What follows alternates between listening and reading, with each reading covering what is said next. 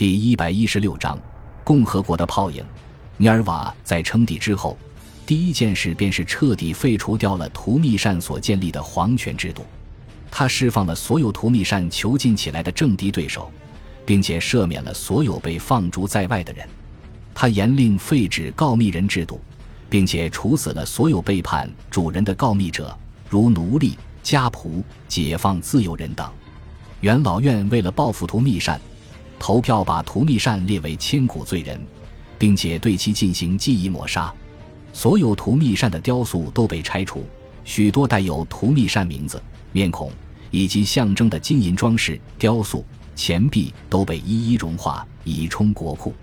这笔推翻图密善的横财，让涅尔瓦一下子有了经济实力，让他得以实施更多惠民政策。对于那些被图密善剥夺家产的人，涅尔瓦将其仍在国库中的家产全部归还，但如果家产已经被图密善移作他用，那他也无能为力。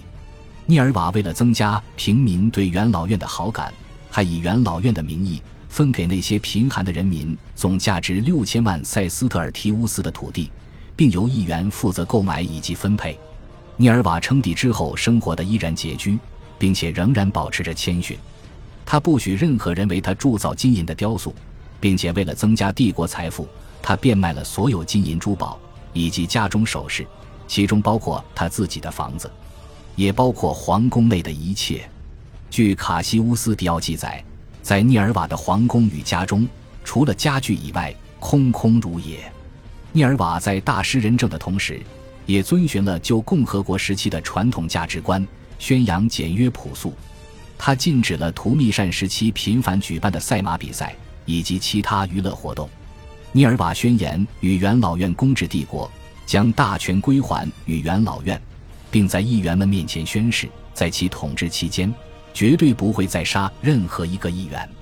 尼尔瓦也确实做到了这一点，尽管日后有议员谋反，他也没有以叛国罪将其处死。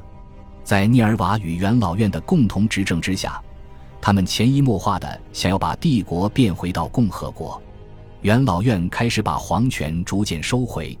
议员们所获得的政治权力也越来越大。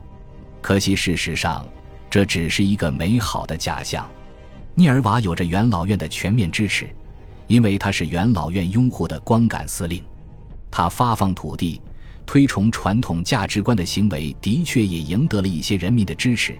但是，更多的人民依然喜欢勤政亲民的图密善，在共和国假象的背后，带有决定性影响力的军队却一直都没能被涅尔瓦与元老院所驯服。在涅尔瓦称帝之后，禁军士兵与军团士兵们愈发对皇帝不满，最终演变为了正面冲突。感谢您的收听，喜欢别忘了订阅加关注，主页有更多精彩内容。